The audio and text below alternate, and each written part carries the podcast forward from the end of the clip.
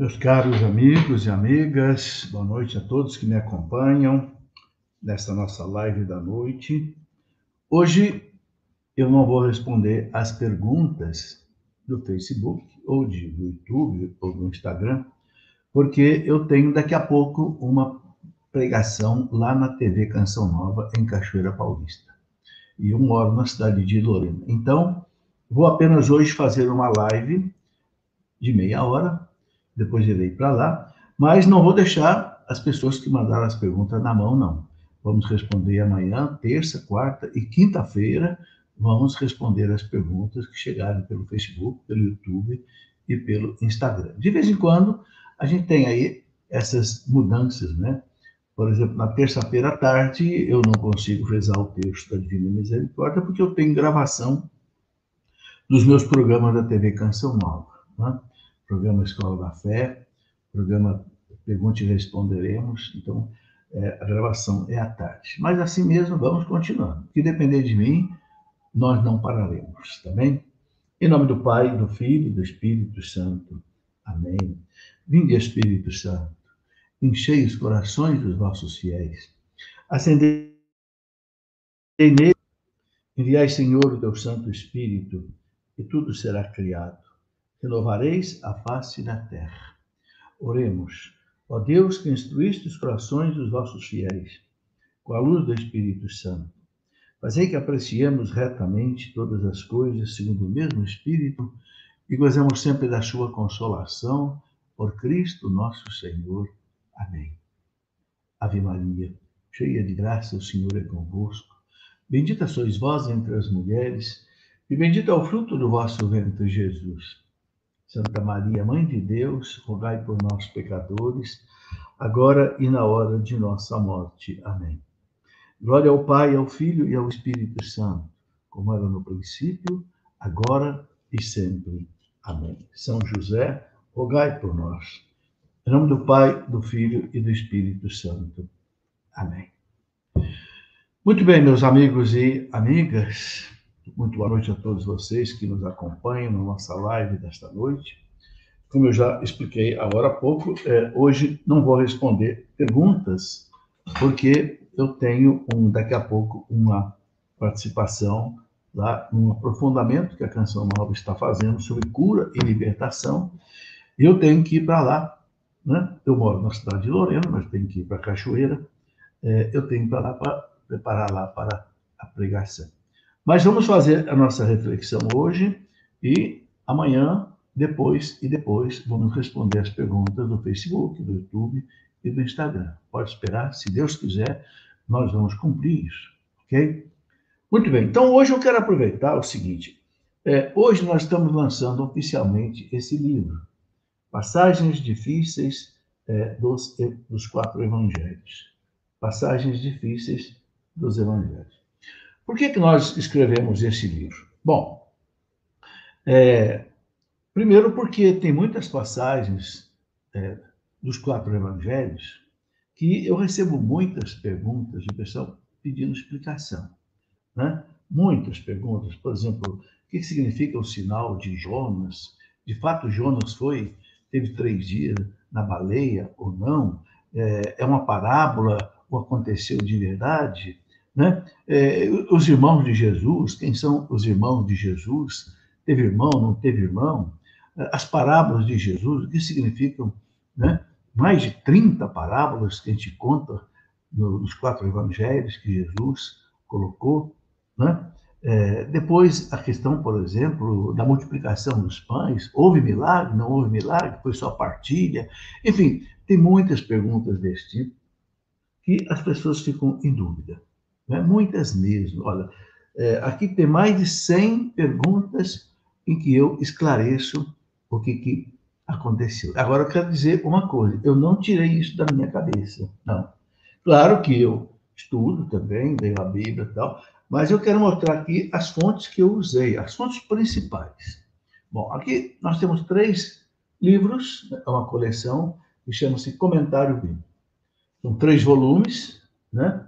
Em que são dois teólogos americanos muito bons, Diana Bergant, eh, Robert Carris, e são os, organizadores, né, que eles dão aí explicações sobre toda a Bíblia, não só é, os evangelhos, as cartas, mas também é, toda a Bíblia.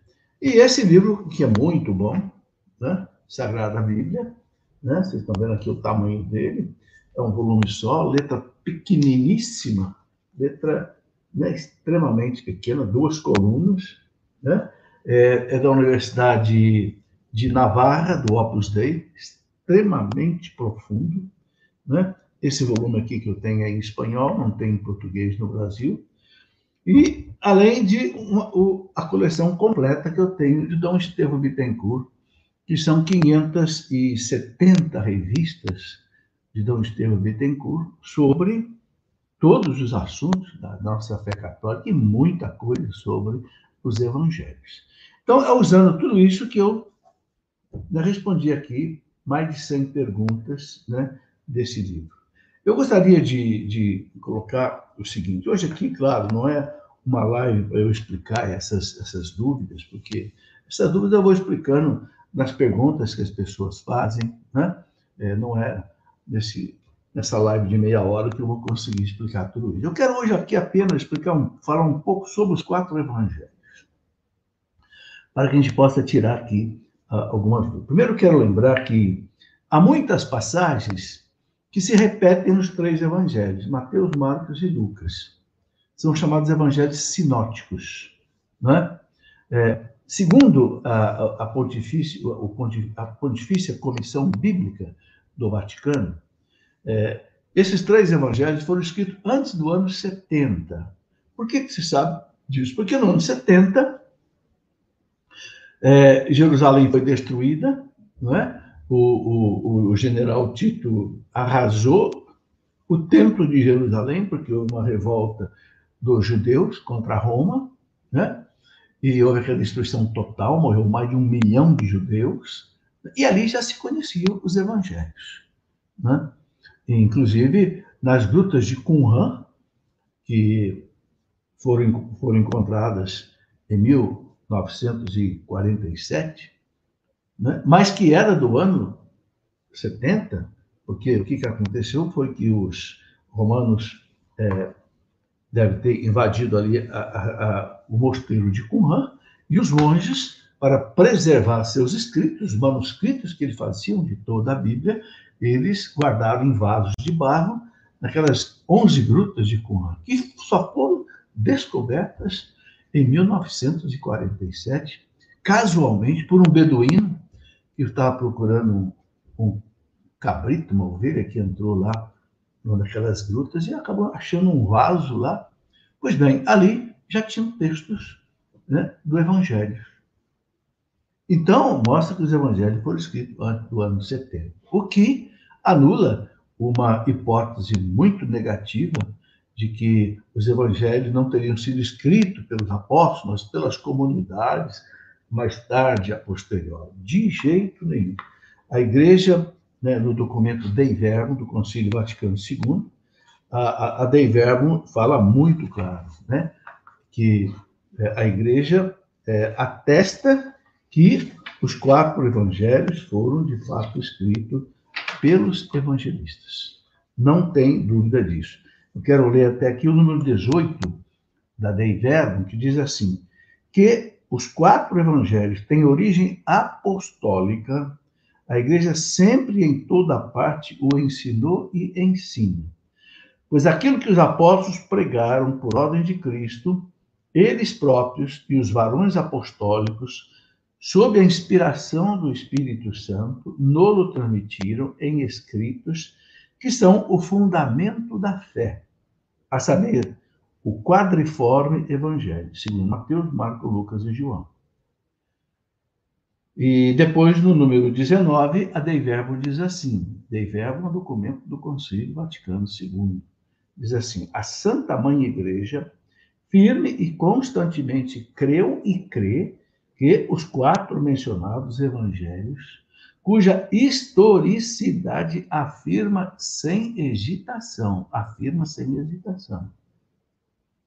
Transmitem fielmente aquilo que Jesus, Filho de Deus, ao viver entre os homens, realmente fez e ensinou para a salvação deles até o dia em que foi elevado ao céu. Está aí. Os apóstolos, após a ascensão do Senhor, transmitiram aos ouvintes aquilo que ele dissera e fizera com aquela mais plena compreensão de que gozavam. Né? Tá aí.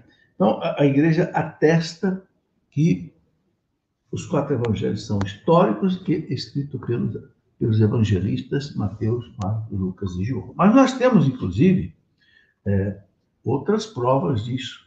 Né? Uma curiosidade é que cada evangelista ele tem o seu evangelho tem um, um símbolo, né? Por exemplo, Mateus, o símbolo é o homem. Por quê? Porque Mateus começa colocando a genealogia de Jesus. Então, o símbolo de Mateus é o homem. Marcos, o símbolo é o leão. Por quê? Porque ele começa o seu evangelho lá com João Batista pregando no deserto, que é a morada do leão. Né? Então, é, o símbolo de, de, de Marcos é o leão. Lucas, o símbolo de Lucas é o touro. Por quê? Porque o Lucas começa o evangelho dele com os sacrifícios que havia de touros, de novilhos no templo. Então, touro ficou o símbolo do evangelho de São Lucas. E João ficou a águia. Porque o evangelho de São João é o evangelho que foi escrito mais tarde, lá por volta do ano 90 a 100, na perseguição do, do imperador romano Trajano, que inclusive exilou São João para a ilha de Pátimos, né? E a águia, por quê? Porque é um evangelho assim, mais teológico. Né? É, João, ele não precisou mais contar todos os, os milagres de Jesus, ele contou apenas alguns. Né? Por quê? Porque Mateus, Marcos e Lucas já tinham contado. Então, João, ele aproveitou para escrever, por exemplo, São João, ele narrou a Santa Ceia em cinco capítulos. Do capítulo 13 até o capítulo 17. Cinco. Os outros evangelistas não. Narraram na Santa Ceia só a instituição da Eucaristia. João não. João contou toda a conversa de Jesus com os apóstolos. Porque ele era talvez o apóstolo mais preparado para captar as coisas do Mestre, né? É o discípulo que ele amava diz o, o Evangelho. Né? Então, é, isso é muito importante a gente entender.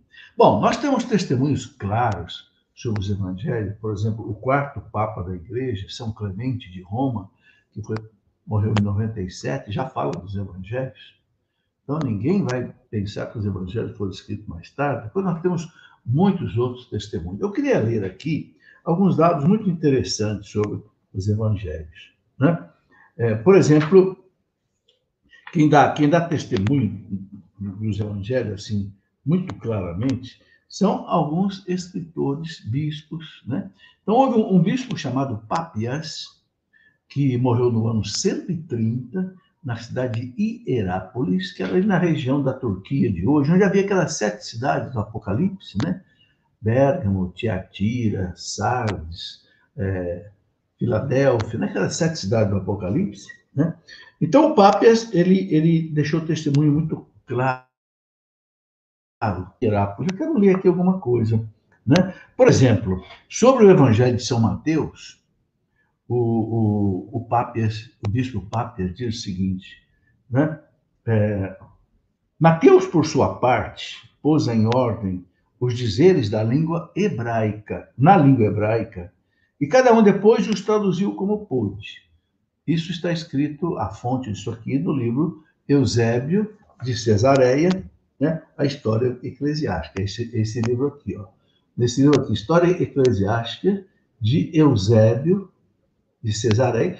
Eusébio foi bispo é, em Cesareia, ali na, na, Palestina, às margens do mar Mediterrâneo, e, e Eusébio escreveu a primeira história da igreja, né, por volta do ano 300 320, 340, por aí, ele que conta, é, é, ele que dá esse dado aqui de Papias. E dá outros dados, depois, depois eu vou falar aqui, né?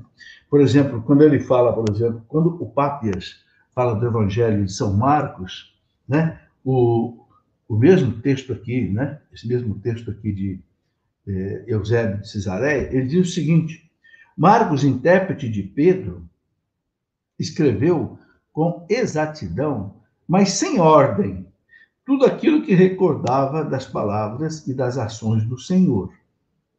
Não tinha ouvido nem seguido o Senhor. São Marcos ele não, não seguiu, né? Mas mais tarde seguiu a Pedro. Ele seguiu São Paulo, depois seguiu São Pedro e se tornou apóstolo evangelista. Ora, como Pedro ensinava, adaptando-se às várias necessidades dos ouvintes, sem se preocupar em oferecer composição ordenada das sentenças do Senhor, Marcos não nos enganou escrevendo conforme recordava. Tinha somente essa preocupação, nada negligenciar do que tinha ouvido e nada dizer de falso. É a fonte Eusébio de Cesareia, História da Igreja, livro 3, 39,15. Então, é, são testemunhos claros né, de, de que os evangelhos são autênticos, existiram. Mas nós temos também né? Depois tem, por exemplo, sobre o Evangelho de São João, nós temos um testemunho de Santo Irineu, que nasceu no ano 140, pertinho de São João. São João deve ter morrido por do ano 100. Então, é, diz aqui Santo Irineu, enfim, João, o discípulo do Senhor, o mesmo que reclinou sobre o seu peito, publicou também o Evangelho quando, se, quando de sua estada em Éfeso Ora, todos esses homens legaram a seguinte doutrina: quem não lhes dá assentimento despreza os que tiveram parte com o Senhor, despreza o próprio Senhor. Despreza, enfim, o Pai, e assim se condena a si mesmo, pois resiste e se opõe à sua salvação. E é o que fazem todos os heréis. Santo Irineu escreveu isso na obra dele chamada Adversos Heréis, contra os heréis do tempo dele, que eram os gnósticos. Então, a gente vê né, que, que há testemunhos assim, muito claros sobre a autenticidade dos evangelhos. Né? Também, ainda sobre São Lucas, né, a gente encontra testemunhos. Né? É, eu coloco aqui alguma coisa nesse livro, né, é, passagem difícil, logo no começo, para que a pessoa tenha uma, uma, uma visão dos evangelhos. Eu quero lembrar aqui uma coisa interessante que para mim é muito importante. Na Santa Ceia, na despedida, Jesus falou para os discípulos o seguinte: bom, primeiro que Jesus não escreveu nada, nada. Jesus não escreveu uma linha. Mas ele deixou para os apóstolos escrever. Mas ele deixou o Espírito Santo para garantir. Ele falou para os, os discípulos, né?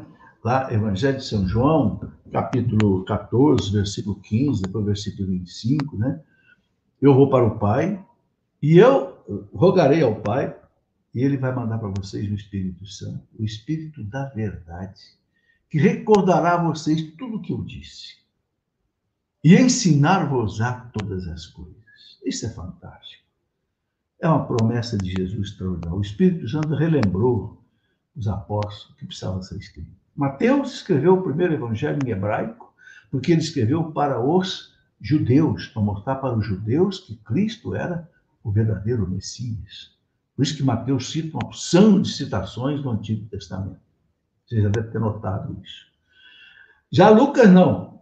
Lucas escreveu para os pagãos, porque Lucas não era judeu, Lucas era grego de Antioquia, que São Paulo evangelizou e levou com ele nas viagens apostólicas.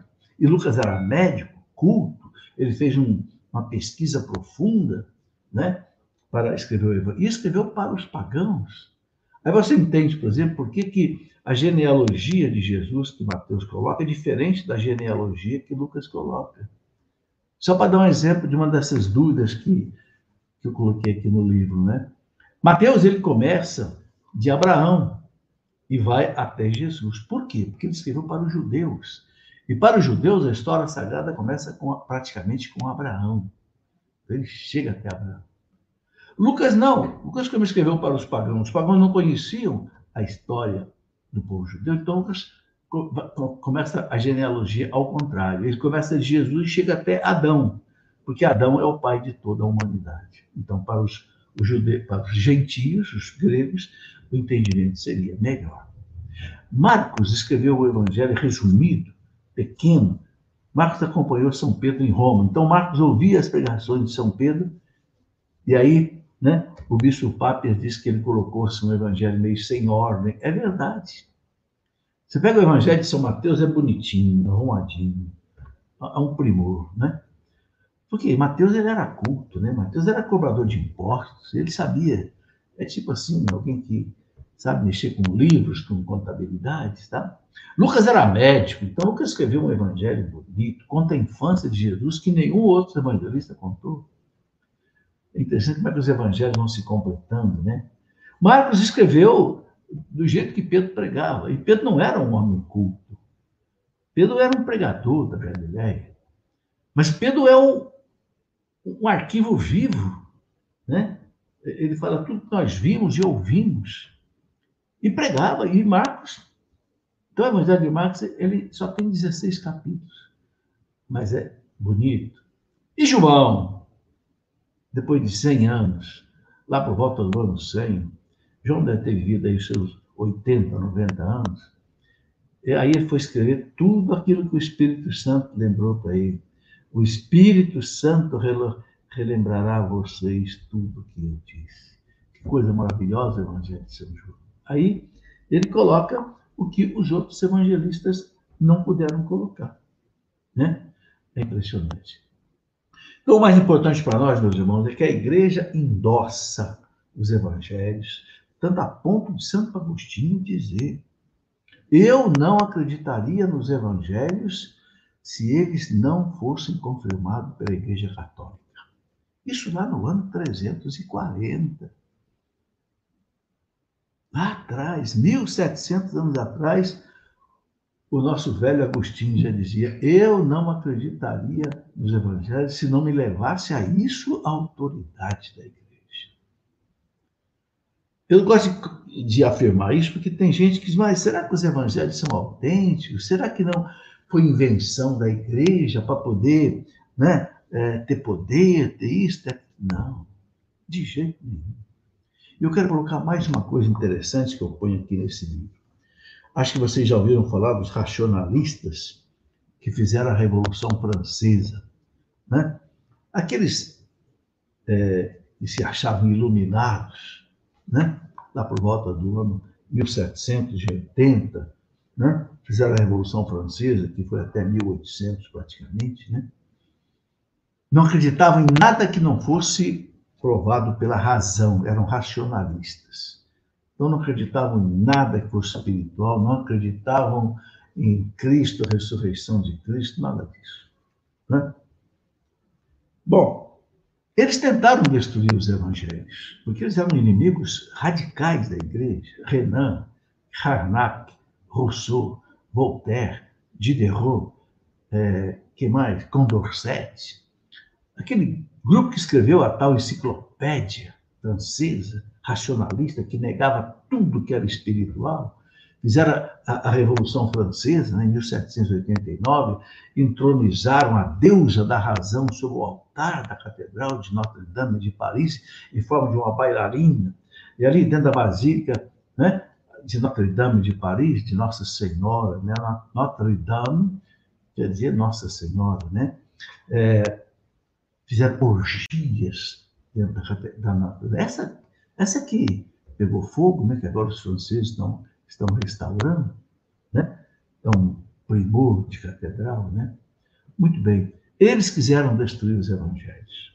Então, usando a crítica racionalista, pegaram os quatro evangelhos e tentaram mostrar para o mundo que os quatro evangelhos são uma farsa. E isso está muito bem explicado num livro chamado Jesus Cristo é Deus. Eu até mandei publicar esse livro, é de um padre espanhol que escreveu esse livro já faz bastante tempo, para José Antônio de Laburu, é, os racionalistas tentaram comparar os quatro evangelhos. Ah, isso aqui diz uma coisa, isso aqui diz outra, isso aqui. Entendeu? Eles são contraditórios, está vendo? Né?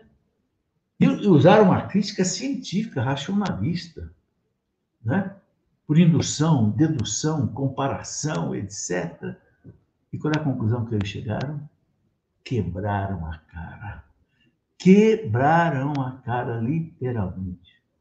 Eles provaram para o mundo que os evangelhos são autênticos. Não é uma farsa, não é um mito, não é uma invenção falsa. Então, eles, inclusive, um dos racionalistas alemão, né, von é, Harnack, seu von Harnack foi obrigado a dizer: Nós trabalhamos 50 anos para destruir os evangelhos e o que nós conseguimos foi construir um pedestal para a igreja colocá-lo em cima. Ou seja, nós, inimigos da igreja, dissemos para o mundo que os evangelhos são autênticos. Meus irmãos, ninguém briga com Deus e vence de Deus. Ninguém briga com a igreja e vence a igreja. Pode tirar o cavalinho da chuva. Né? E aí eles mesmos né, disseram os evangelhos são autênticos. As pequenas diferenças que existem de um para o outro, não tem problema nenhum. É coisa de. Né? Um escreveu num tempo, num lugar, outro escreveu no outro tempo, no outro lugar. Antigamente não se tinha toda essa abundância de documentação, de bibliografia que nós temos hoje. Que coisa maravilhosa. Né? Então, é, tudo isso eu coloco aqui nesse livro, Passagens Difíceis dos Evangelhos, a introdução, antes de eu é, examinar aqui é, mais ou menos umas 115 perguntas que as pessoas fazem sobre o Evangelho. Agora, um outro motivo pelo qual eu é, escrevi esse livro é um, é um versículo da Carta de São Pedro que me impressiona muito, eu gostaria que você uma hora lesse, Segunda carta de São Pedro, capítulo é, 3, versículo 16, 2 Pedro 3, 16. São Pedro falando das cartas de São Paulo, São Pedro diz uma coisa muito séria. São Pedro diz assim: nelas, nas cartas de São Paulo, há passagens difíceis de compreender que os ignorantes interpretam errado para sua própria perdição como o fazem com as demais escrituras. Ora, então o que, que São Pedro está dizendo? Se a pessoa se mete a interpretar a Bíblia sozinho, sem ouvir o que fala a igreja, esse é uma de ignorância. As cartas dele, São Paulo, tem coisas difíceis que os ignorantes interpretam errado para a sua própria perdição assim como fazem com as demais escrituras. Então, se de um lado as escrituras, os evangelhos são maravilhosos, a interpretação errada é perigoso. São Pedro fala que leva à própria perdição. Então, nós temos que entender de acordo com aquilo que a igreja ensina. Por isso que eu me prendo ao catecismo da igreja, eu me prendo a esses bons manuais de bons teólogos, como os teólogos do Opus Dei, que são fantásticos, fiéis ao ministério da igreja. Essa outra coleção que eu já mostrei, né? comentário bíblico, três volumes, para que a gente entenda as coisas do Evangelho de maneira correta. Um dia, se eu tiver a graça de Deus, tiver saúde, tiver né, luzes, eu quero fazer a mesma coisa com o Antigo Testamento. Passagens difíceis do Antigo Testamento. Só que o Antigo Testamento é muito mais longo, né? São 46 livros, né? Mas eu, eu já tive esse desejo, sabe? Porque material de pesquisa eu tenho. É só destrinchar tudo isso aí, colocar numa linguagem que o povo entenda, que dá para a gente fazer. Né? Então, é isso. É um livro para você entender várias coisas importantes, são muitas dúvidas que o povo tem, né? Quando Jesus fala o pecado do Espírito Santo, o que é o pecado do Espírito Santo? Quando Jesus fala para né, aquela cananeia que foi atrás dele, né? Ah, eu não posso tirar o, o pão do, dos filhos para dar para os cachorrinhos. Que significa isso? Será que aquela mulher era um cachorrinho que estava pedindo, né? O que significa que essas linguagens que Jesus usava, às vezes provérbios do tempo dele, que a gente tem que entender hoje, porque senão a gente entende errado. Né? Depois, por que Jesus vira a mesa dos cambistas lá no templo de Jerusalém? Será que Jesus perdeu a cabeça, estava com ódio, estava pecando? Né? Não, depois, por exemplo, é, é, aquele centurião, por que o centurião não, não quis que Jesus fosse na casa dele? São muitas coisas interessantes que os biblistas, os entendidos, que estudaram a fundo a questão, vão explicando para nós. Mas, infelizmente, isso muitas vezes não chega até o povo. Né? Então, esse livro aqui, Passagens Difíceis dos Evangelhos, é para tentar chegar até o povo. E ao mesmo tempo que você vai lendo, você está lendo a Bíblia. Você está lendo os Evangelhos. Porque eu sempre coloco, eu escrevo a passagem, depois eu explico. Então, você está, de certa forma, você está lendo também os Evangelhos. Né? Depois, o que significa aquelas medidas de peso, dinheiro? O que significa o óbolo O óbolo, o que é o óbolo? Que moeda é essa?